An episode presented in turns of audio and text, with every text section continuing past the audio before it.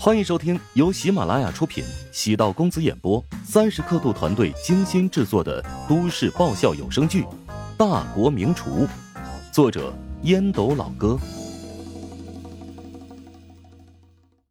第二十六集。陶如雪哼着歌，洗漱完毕，躺在床上，突然想起一件事，给宋恒德拨通电话：“喂，宋叔，有个事情，我想请你帮忙。”有一名员工叫做包通，能否检查一下他是否具备在怀香酒楼后厨工作的能力？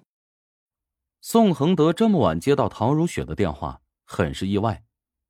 陶如雪的言外之意再清晰不过。嗯，我会给你圆满的答复。宋恒德挂断电话，暗叹了口气。包通是个基层员工，大小姐是在电视台工作。他怎么会得罪大小姐呢？仔细一想，瞬间醒悟：哦，这大女婿不是在怀香酒楼的后厨实习过吗？宋恒德叹了口气，拨通人事总监的电话，直接下达指示：让包通明天直接办理辞职手续。第二天上班时间，曹广厦刚泡好一壶茶，座机便不要命的响了起来。他将紫砂壶。重重的一拍，热茶星子溅到手背，烫得他咧嘴倒抽凉气。一大早就跟催命似的。电话是总部人事的号段。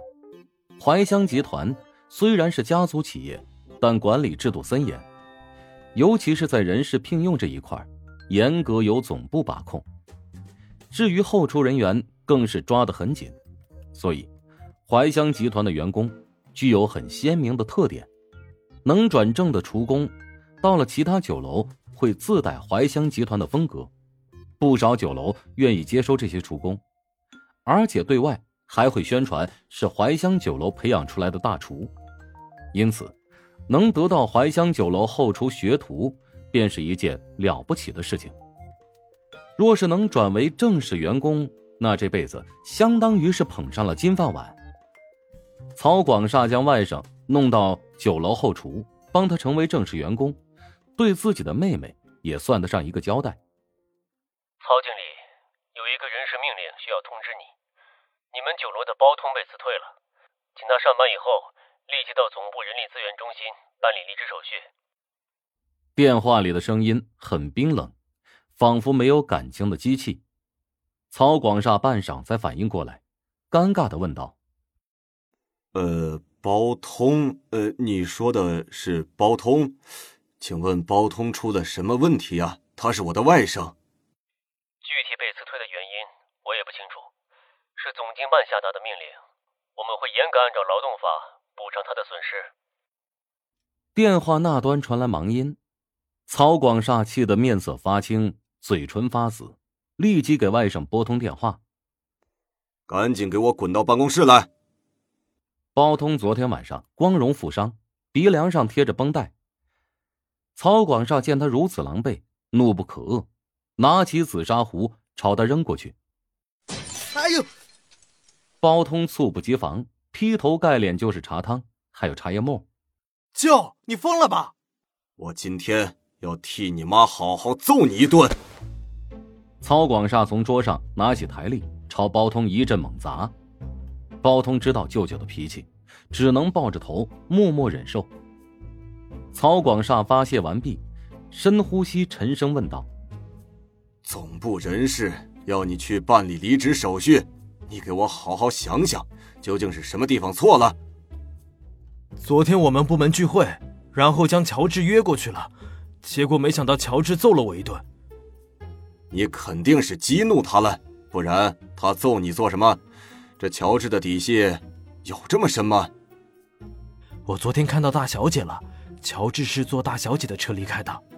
哎呀，你呀，赶紧去办离职手续吧。舅，你是怀乡集团的老人，也是高层管理人员，要不帮我求情？我不想离开这里。怀乡集团像我这样的经理至少有几百号人，我算哪门子的高层？总部人事下达的指示。我没能力挽回，你现在麻利的走人，别影响到我。就，没必要这么绝情吧？我这是理性。曹广厦的年龄大了，若是换工作，恐怕没人愿意接受。而且，怀香酒楼的薪资待遇是业内最高水平，他可舍不得这份工作。包通走到后厨，准备收拾自己的物品，被辞退的消息已经在后厨传开，所有人都对他爱搭不理，包括郭燕，也躲得远远的。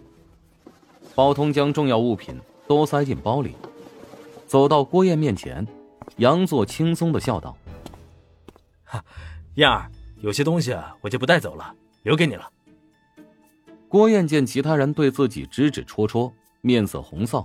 皱起眉头，我不要，你给别人吧。包通见郭燕对自己这么冷漠，干咳一声，低声道：“ 燕儿，我虽然被怀香酒楼辞退，但此处不留爷，必有留爷处，我不会被人看扁的。”嗯，豹子哥，你是个做大事的人，我还有点事情要忙，等有空再聊。郭燕朝陈明走过去，也不知道说了什么。两人脸上都露出笑容，包通看得十分上火。他最近这段时间私下里跟郭燕聊得热火朝天，郭燕经常对包通暗示，他已经将自己当成男朋友了。